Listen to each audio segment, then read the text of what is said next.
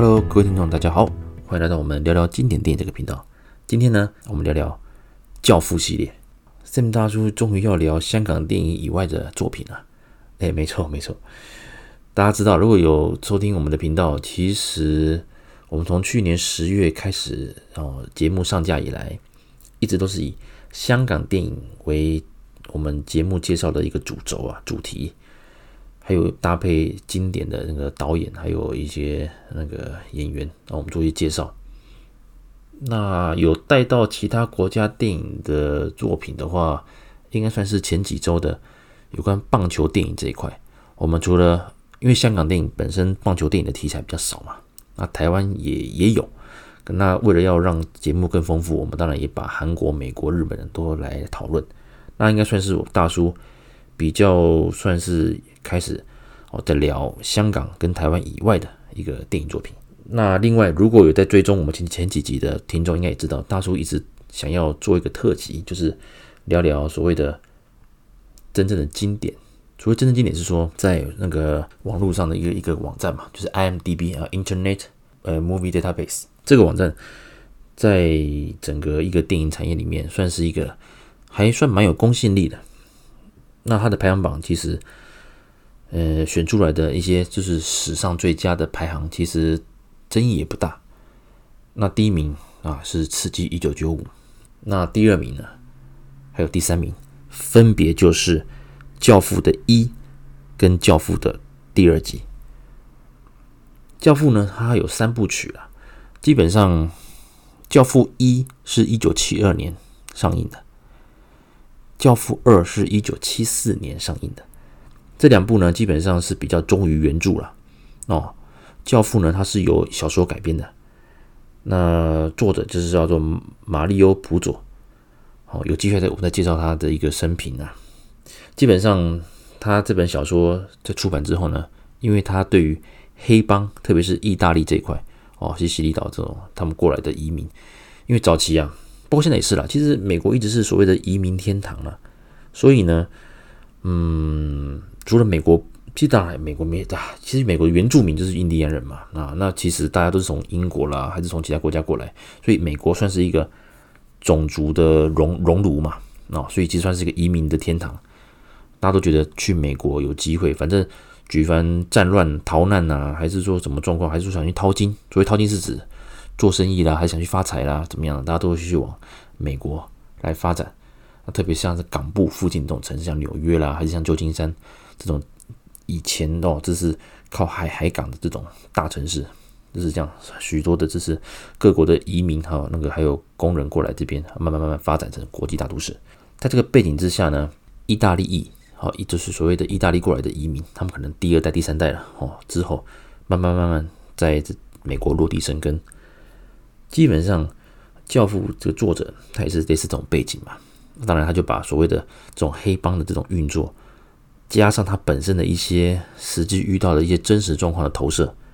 写出了这本小说。那这本小说呢，非常非常经典。之后呢，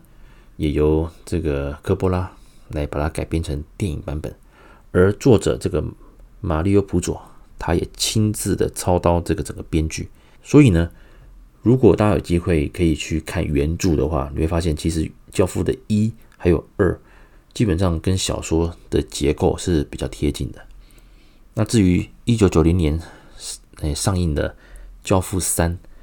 基本上其实它已经跟第二集差了十多年嘛。所以在整个的一个剧情结构来讲，它算是还 OK 哦，它并不是一个失败作品。可是就以整个艺术价值，还有一个还有整个的一个。观众的期待感呢、啊？我讲实在，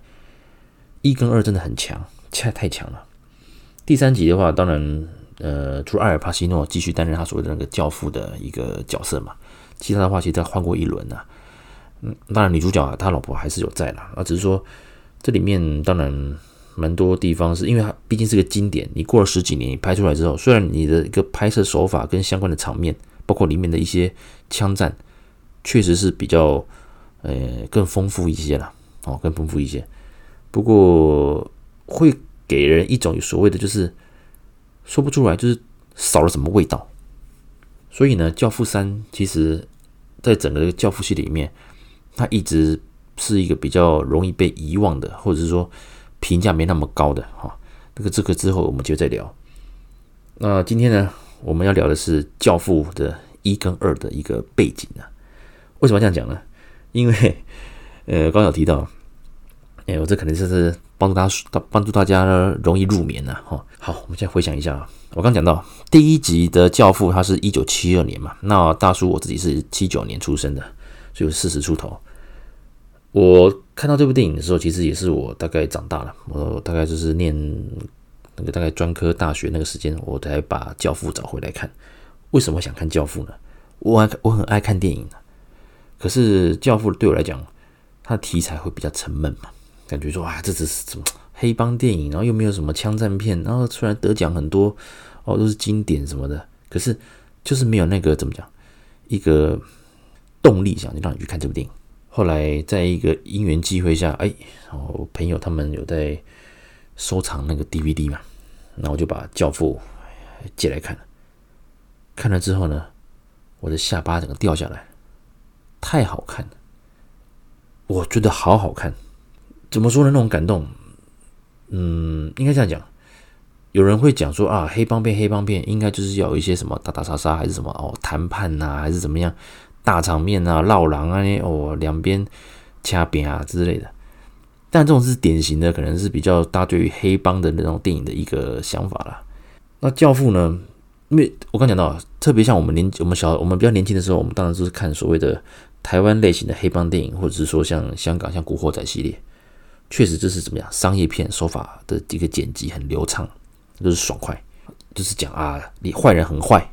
然后主角很讲义气这样子。但是呢，当我看了《教父》之后，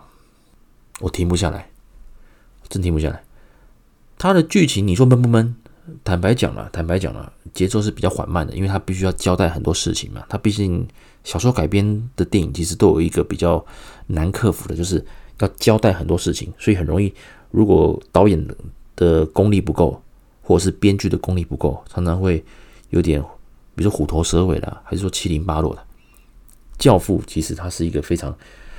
在以改编剧本来讲的话是相当完整的。当然，教父一也当然也得到了最佳改编剧本的奥斯卡奖。我看教父的的时候呢，我原本以为啊，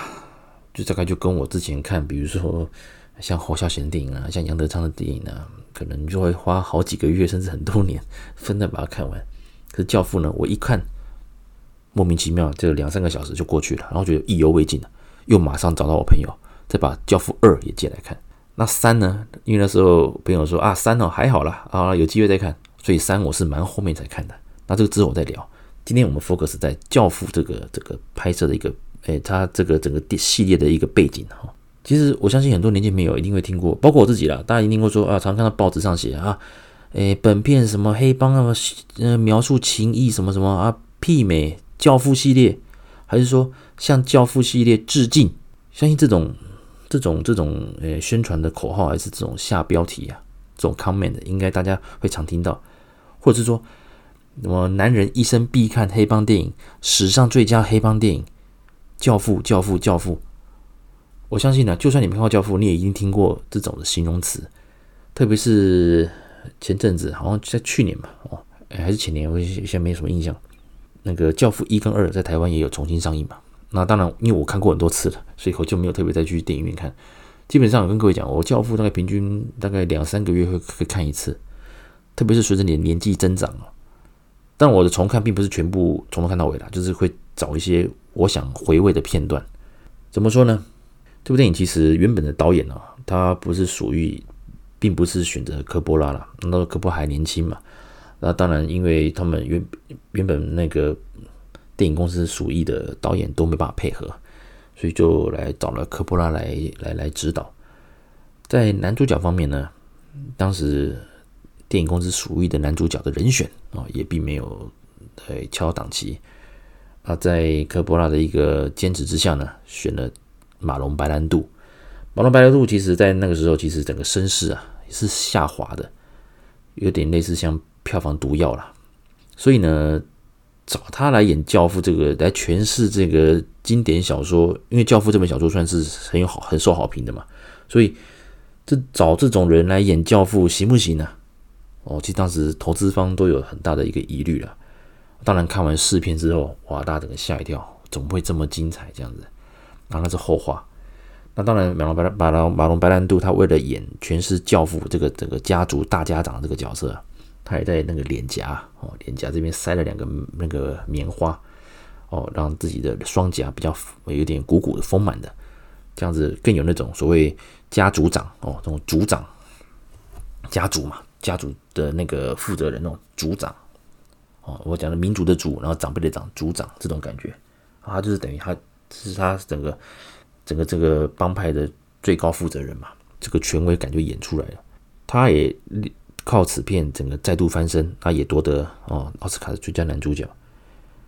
那基本上这部电影其实里面来讲的话，像艾尔帕西诺，还有像那个劳勃杜瓦等人，还有詹姆斯肯恩哦之类，大家其实当时都算还算年轻呐，还算年轻。特别是埃尔帕西诺，他是就是饰演第二代教父的这个角色嘛。那教父他呃，马龙白兰度哦，他有三个儿子嘛，老大、老二跟老三，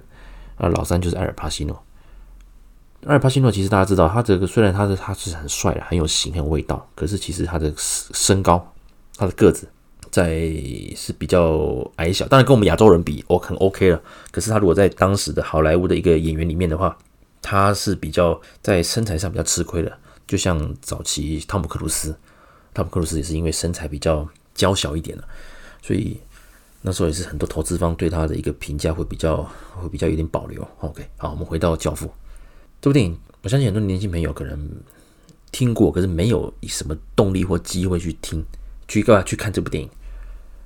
所以呢，我想利用这个系列跟各位这个节目跟各位，我可能会分几几段或几集跟各位聊了，不然我怕大家真的就转台去睡觉了。OK，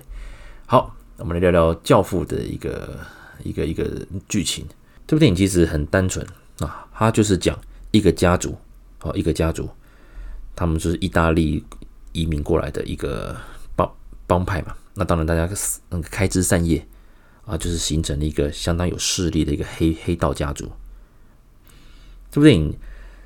他的一个拍摄手法，大量的运用长镜头。那之前有听过大叔频道的话，其实我们对于长镜头的一个很擅长长镜头手法的导演，我们有介绍几位嘛，像是像台湾的话就侯孝贤。那如果是像香港的话，我这样以动作片来讲的话，就是杜琪峰哦，他也是利喜欢利用长镜头的一个高手之一。那这边我就暂时我来一个班门弄斧一下，OK，长镜头为什么算是一个？蛮要需要考验整个导演功力，还有剧组人员的调度，还有演员的一个表现的一个很重要的一个很蛮难驾驭的一个拍摄方式。为什么呢？因为呢，今天这样子好了，比如说我们今天拍一个对话的戏，好，我是 A，那我的跟我对手的那个叫 B 好了。今天可能在对戏的时候，我们可能有好几个摄影机互相呃彼此各自对着一些角度嘛。那之后你同时拍摄的话，那也许导演可以利用不同角度去看，那哪些不错，我就让它剪下来当做上片时的一个成品。这是好几集嘛，所以甚至有时候像连续剧也是啊，有时候为了赶场，甚至只要补，比如说，呃，我 A 跟 B 啊，我对完话，B 可能一次 OK，两次 OK，啊，我可能一直忘词好了，我 NG 啊，还是说有些档期可能 B 要先离开，怎么办呢？那一样对话好了。比如说我跟 A，我跟 A，我跟 B 在谈判好了啊，谈判，他的部分录完了，我得我得 OK 了，可是发现可能我的表现没有那么好，需要一直录，需要一直录，所以呢，可能我就好几个 take，那可是呢，我只要把我不足的那一段表演完，到时候反正剪接导演他们会剪接嘛，就可以串成两个角度哦，比如说他讲话就画面切他嘛，我讲话就切我嘛，我们两个并不会同时出现在荧幕上。这个常常在有时候比较快速拍法的商业片，或者是连续剧，好像肥皂剧那种连续剧，像比如说像那那个怎么怎么说，比如说呃台湾本土那种连续剧，有时候你的他可能出两机嘛，突然对头，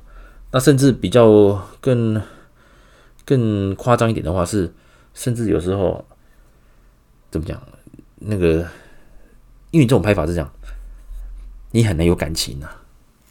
比如说我今天跟你吵架好了，我们我看到你的时候，哇，整个俩开，哇，那个气势或那个整个演技才会爆发嘛。结果呢，今天可能对方反正并没有对到他嘛，或者是他不需要讲话，甚至找个工作人员坐那边，让你有一个走位的方式而已，至少让你的目光可以对着一个东西嘛。这个时候其实就很难去看出演员的功力。那好，我们回到长镜头。长镜头呢，你可能距离，比如说五公尺、十公尺左右，好了，甚至二十公尺，你在这个画面里面的所有的出现的东西，场不论是场景啊，还是人物、演员、风吹草动，都会影响到整个画面构图、画面的节奏感跟流畅感。所以呢，今天我要做一个长镜头的调度的时候，比如说，好，我就我直接就讲《教父》好了。长镜头，他一个呃优秀的导演，他是可以在一部电影，不论是商业电影还是艺术电影，好了，他会在半小时或二十分钟以内，就尽可能能够交代到主要人物的一个，比如说他的出场的一个他本身的性格，或者他呃他的人设哦，人设就是他的这个角色的设定是怎么样的，那借以来让观众慢慢慢慢投入这些角色，投入剧情。那《教父》很典型的。他一开始的时候是一个他的小女儿结婚嘛，啊，小女儿结婚，所以呢，呃，全家族哦，其实这部电影它里面探讨就是团结了，团结家族的凝聚力。其实不管是第一代教父柯里昂，还是第二代教父，就是 Michael，就是那个阿尔帕西诺主演的，他们做的一切事情就是保护家人，保护家人的利益，维持家庭的和谐。OK。当然，这个和谐是也许是表面上的哦，这这待会儿再聊。不然，一开场当然就是哦，有一个就是女儿被欺负的一个，呃，算是殡葬业的一个一个业者，他因为透过法律途径无法为他女儿夺对讨回公道，那两个那个加害人哦，加害人因为家里也是有一些方法，有些门路，所以并没有呃得到应有的惩罚，所以他决定来请求。教父就是那个马龙白兰度的这个角色来处理。当然，马龙白兰度他有问了他一些问题嘛，就是说，其实你是有事才来找我嘛，其实你根本看不起我，对不对？他讲这几句话的时候啊，真整个刺中哦，刺中那个来有求于他的那个爸爸的一个心中了。因为其实，在某个程度上来讲，放诸各国啦，其实对于黑帮这种的存在是那种。你可能看不起他，可是你有求于他的时候，你当然会找他跟他打交道嘛。可是你用不到他的时候，你就把他踢到一边。这种故事其实很多了，所以其实一开始教父他就点名了，就是说我可以帮你这个忙，可是呢，你就欠我个一个人情了。有机会我会跟你要回来。这个讲话的这个这个这种模组这种模式啊。也就是之后哦，教父系列好几件 case 发生的时候，他都会留下一些伏笔。所以呢，有仇报仇，有恩报恩，保护家人，保护我的朋友的一个安全还有利益，其实就是这个还想叙述的是意大利这个意大利裔的这个黑帮哦，他们都来自西西里岛嘛，他们为人处事哦，闯荡江湖的，走跳江湖的一个。很基本的一个中心的精神。讲到这边呢，其实这部电影当然，因为它配乐也相当棒啊，它的配乐相当棒，所以其实你看到这边之后，嘿，他大概把才花这几分钟就把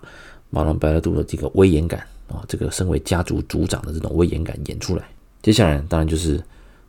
呃，许多手下之类进来祝贺，然后就在小房间谈事情。之后呢，镜头就拉到了。呃，婚礼场面，婚礼嘛，因为他女儿结婚，这时候长镜头做太猛了。基本上你要做一个调度的时候，基本因为它是等于是一个呃婚礼兼一个 party 嘛，舞会嘛，所以大家有聊天的啦，有在听音乐跳舞的啦，甚至还有带到，就是因为他们是黑帮的大佬在集合，所以当然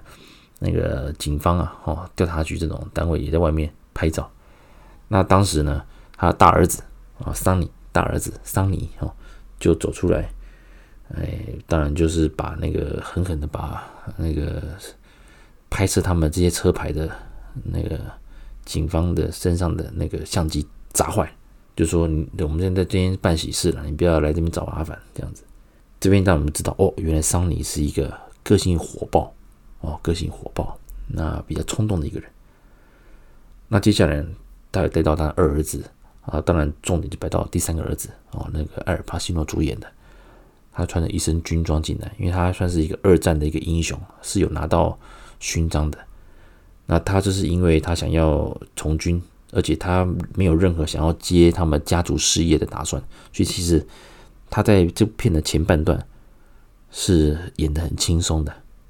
当然，啊，这个婚礼呢，当然除了祝贺他的妹妹之外，他带他的女朋友来见他的家人。这短短的一个大概不二十多分钟的一个铺陈啊，虽然手法比较缓慢，可是呢，透过一开始教父在小房间内谈，在书房谈事情的一个一个一个过程，他散发的一个磁场，再加上刚刚提到的，在婚礼现场用长镜头的方式。把每一个人的一个事情都带过，你大概就可以慢慢了解到每一位兄弟的，还有他的一个手下的一个个性，就会稍微了解了。这就是一个导演的功力嘛，利用长镜头，然后把每一个人的再稍微带过一遍，你大家就知道。那接下来呢，教父就往下嘛，就往下走了。那就开始，因为其实他们虽然是道义有道了，他们虽然是做的是比较。属于诶偏门嘛，毕竟是黑帮。可是呢，马龙白兰度他坚持一个，就是他不会去碰毒品。那偏偏呢，这样子就得罪到了一些人嘛。所以呢，基本上《教父》这部电影就是把这个各个民族啊，其实帮派之间也有因为呃国籍啦，还是种族啦，还是一些各自出生的地方不一样，就会有一些那个摩擦啊，因为文化上的不同嘛。所以呢，基本上这部电影啊，它就是把这些都刻画的很完整。那讲到这边呢，其实我们可以知道，《教父》这部电影其实它算是在艺术成分上相当不错的，同时呢，它也很忠于原著的结构。从这边我们可以看到，诶，当你诶，比如像我讲实在，我第一次看的时候我还年轻嘛，我是觉得是一个蛮好看的一部电影哦，虽然比较。缓慢一点的，可是它的结构是相当棒的。可是当我三十岁、三十五岁，呃，入社会嘛，你也接受到一些江湖险恶、社会险恶、人心险恶，你也接受过了、经历过了。每一次看《教父》，我的感觉都不一样。那刚提到，因为马龙白兰度他不愿意去碰毒品这件事情，那在某个程度上也算是挡人财路嘛，所以呢，他就被那个。对手设计就暗杀了，暗杀之后呢，作为老三就是小儿子，他觉得由他来扛下，就是他们已经查出是哪些人在动手脚嘛，所以他就把这于是这些人约出来谈判，可是也不谈判了，就是打定就是要把他们解决掉，包括一个坏警察嘛。那这一段呢，其实在这之前啊，有一段就是当他当那个教父中枪的时候，就送去医院，那他们知道。杀手一定会再来。那那时候，小儿子他就是在医院里面用了一些小技巧，还有一些心理战术，哦，也骗过了杀手，成功保住自己父亲，就是教父的一个性命。从这边就看到说，他是心思很缜密的一个人啊。其实他的想，他的眼光放得很远，而且他的思考是全面性的。全面性的，不像他的大哥桑尼这么直啊，这么直，就是因为桑尼太直、太冲动，也造成他之后遇到了一些杀身之祸。因为他自己是被暗杀的。当埃尔帕西诺他完成那个将他几个要暗杀他爸爸、这暗杀教父的一些几个重要的人物都用把他们打死之后呢，他就跑，就是被安排跑路到回到家乡嘛，西西里岛。那在那边就邂逅了他的第一任妻子，只不过很可惜了，他的第一任妻子因为怎么讲，许多杀手呃一追到西西里岛要干掉阿尔帕西诺嘛，所以其实他等于他老婆等于替他代替他哦坐上了有汽车炸弹的那个车子，被炸死了。那他自己虽然逃过一劫，不太很痛苦嘛。他那时候也是真的感受到失去最爱的系家人的一个感觉。他原本是有女朋友的，我刚讲到一开始开场的那个女朋友，那只是因为他后来跑路到回到了家乡，他也暂时没有跟美国女朋友联络了嘛。那他也在意大利这边遇到他的最爱。啊，不不过因为就这个这个第一任老婆就是，就代就代替他成为了那个。汽车炸弹下的亡魂啊！讲到这边呢，另一方面，因为教父他知道他希望他的儿子能回来，所以他也安排了一个谈判。这个是个相当关键的一个谈判啊！他跟大家讲这件事情到某个程度做个了结，那至少保艾尔帕西诺能够平安的回到美国，这样子。那回到美国之后呢，其实，在某个程度上来讲，他也慢慢慢慢的去做一些交班的动作。那也教导了阿尔帕西诺，诶，如何要成为一个能够独当一面的一个家族的一个领导人，因为毕竟他大哥那时候已经被暗杀掉了。那特别是老二，其实他是一个比较怎么讲，比较也不能说没能力的，可是他比较懦弱，所以他也很难担大任。后来，嗯，教父把他送去哦那个朋友那边的一个赌城去工作。哦，那是另外一段的一个部分了。那基本上到这边来讲的话，阿尔帕西诺他基本上是在一个半推半就的情况之下，不得不接。可是当他接下了教父家族教父这个事情之后，因为后来那个马龙白兰度他就是因为后来因为身体不好，也就过世了。他的戏份其实在这部电影大概占了大概三分之二左右。可是他算是一个很重要的一个灵魂人物，所以他得这个最佳男男主角其实实至名归了。OK，实至名归。接下来就看后半段三分之后边的三分之一，就是看阿尔帕西诺的一个表现了。他的功力啊，完全不输他的父亲啊。那这边就要讲到一个相当重要的所谓的蒙太奇的一个手法。当他知道背叛他们帮派的人是哪些人的时候呢？他就要开始按照他的计划，要把他这些敌这些对手一个一个的处理掉。这是个经典画面哦。科波拉使用了一个蒙太奇手法。什么叫蒙太奇手法呢？就是先将几个不相干的片段做交互的一个放映，然后让你能够体会出当时的一个时间的交叉感或重叠感，进而来了解说啊，了解原来如此，然后去做这种不同的一个层次。这是一个蛮蛮难表现的，因为你弄不好的话，会让客人会让那个观影的观众觉得哎莫名其妙。那教父这段非常的经典，当他在那个当他妹妹小孩子的那个在受洗的时候，这是一个很庄严又神圣又温馨的一个场面嘛。与此同时，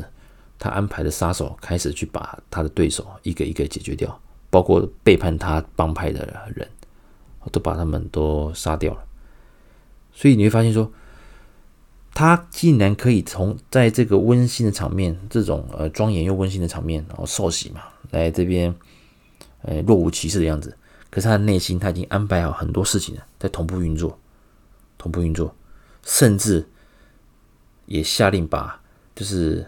他大哥被暗杀的一个关键人物泄露这个消息，就安排这个事情的那个就是他妹妹的，这是他妹夫了，他连他妹夫也把他。狠心的把他杀掉，这边就可以看到出来说，他虽然爱家人，可是呢，在某个程度上，为了维持一个公平，还是说家族的中心思想，他还是必须要狠下手心，狠下手。这在第二集的时候，哦，也是相当精彩。这部电影其实让人最觉得最舍不得，就是，呃，艾尔帕西诺必须要在很多时间点要做出一个。很抉择的，就是说，到底亲情优先呢，还是帮派利益优先呢？这种事情很多的一个考虑。那我们就可以看到出他整个一个演技真的是棒，真的是棒。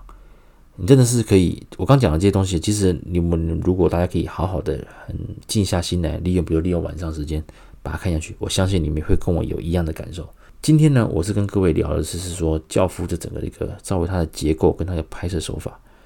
特别是刚刚的蒙太奇，其实蛮多电影有跟他致敬，像是《无间道》第二集啊，大家如果有印象的话，那时候林永孝不是已经知道说那个慢慢慢慢慢他要接班嘛，他要把有威胁的那些老大、那些角头、那些那些那些扛把子处理掉，同样也是利用这种同步的画面哦，在吃火锅的啦、按摩的啦之类的，把它一个一个处理掉。当然，最后也只有那个曾志伟逃过一劫嘛。然后就我不多说，这一段其实他们也是跟《教父》的一个剪一个拍摄手法来致敬。所以大家可以知道，《教父》其实这部电影的大成功，也着实影响了台湾还有很多香港那个导演的这些从业人员的一个思考的方向。因为这是一个是很经典的手法，到目前为止。依然是经典，好，那跟各位聊到这边，我们就先暂停休息一下啊，有机会再跟各位聊聊第二集还有第三集的一个剧情啊。因为其实我们在做很多尝试啦，其实我们好跟各位讲聊聊我现在心情好了。我们频道做到现在，其实因为我们并不是以赚钱为目标嘛，啊，这是确实啦，因为我们都是素人。所以，我跟路易斯还有我的好朋友 J 啊，在上海，我们其实这这些的话，都是以我们就是爱看老港片嘛，哦，聊聊这些电影，跟各位分享。那我们的听众结构也大都是落在三十五岁到四十五岁之间，这是收听我们频道结人口结那个年龄结构最多的部分，那也是男性偏多了哦。虽然我并不是以盈利为目标了，可是有时候我们还我会发现。今天我们其实是如果是聊所谓大家比较耳熟能详的电影，或者是说像四大天王的相关的系列，其实是蛮多共鸣的。包括我们之间的 email 啦，还有那个就是听听众的反馈，蛮多的，还有提问，还有是一些很也很踊跃。可是当我们想试图做一些比较呃稍微冷门一点的话题或冷门一点的一个主题的时候，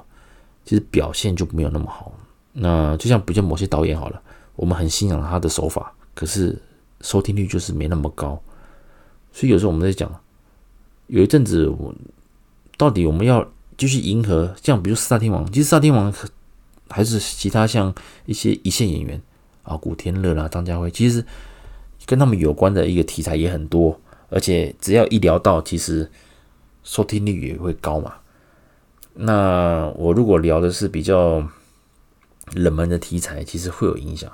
啊，当然，虽然你说没有赚钱，可是心中还是会有那种排行榜啊。我其实也是每天会盯着 Apple Podcast 的那个排行榜啊，排那个电影、电视与电影类啊，看到自己说，有时候是开心说，哎，反正我是素人。当你的排名能够超越一些小有名气的布洛克啦，还是说一些呃有名的人的时候，你发现还蛮开心的，呵呵一种成就感了。那我们。我跟路易斯其实也有蛮多东西想跟大家聊，所以接下来当然我们会做很多尝试啦。那教父系列其实我是我原本写了一个脚本，可是刚刚在讲到一半的时候，我那个脚本我就没有再看了。所以因为我本来这一集是要花上一小时讲完教父第一集的东西啦，可是我刚想不对，我希望做的是引领各位听众能够去把教父这个电影把它找出来啊，然后静下心来看，去慢慢。品味这部电影的魅力了，所以我觉得把把剧情讲清楚了，好像也失去一点感觉了。或者是说，大家可以把小说找来找来看，嗯，也不错哦。这样子观影的一个感受也会不同。所以，嗯，接下来我还会把一些教父了，还有一些诶电影把它挑出来讲了。那今天我们就先聊到这边了，因为毕竟我相信。搞不好蛮多人已经睡着了 哦。如果你是习惯晚上听 podcast 的，包括我也是啊。我蛮多 podcast 的的节目，我只是晚上睡前可能十二点还是一点多就放着听，可能认真听个十分钟、十五分钟，然后后来就睡着了。所以可能一个节目我会花三个晚上把它听完。OK，好，那聊这边，接下来我跟路易斯可能会针对像 IMDB，就是刚刚谈到 Internet Movies Database 啊这个排行榜来做一些做一些哦介绍。当然，教父这边，因为它真的是格局太大了，所以剧情结构也蛮深的，所以其实需要点时间呐。那今天呢，我先跟各位聊这边啊，就让大家对于教父系列的开端有一个概念。那接下来有机会了，我会再把教父系列好好的跟各位聊，这样子。好，以上，那谢谢各位呃来收听我们这期节目，我们下次再见喽，拜拜。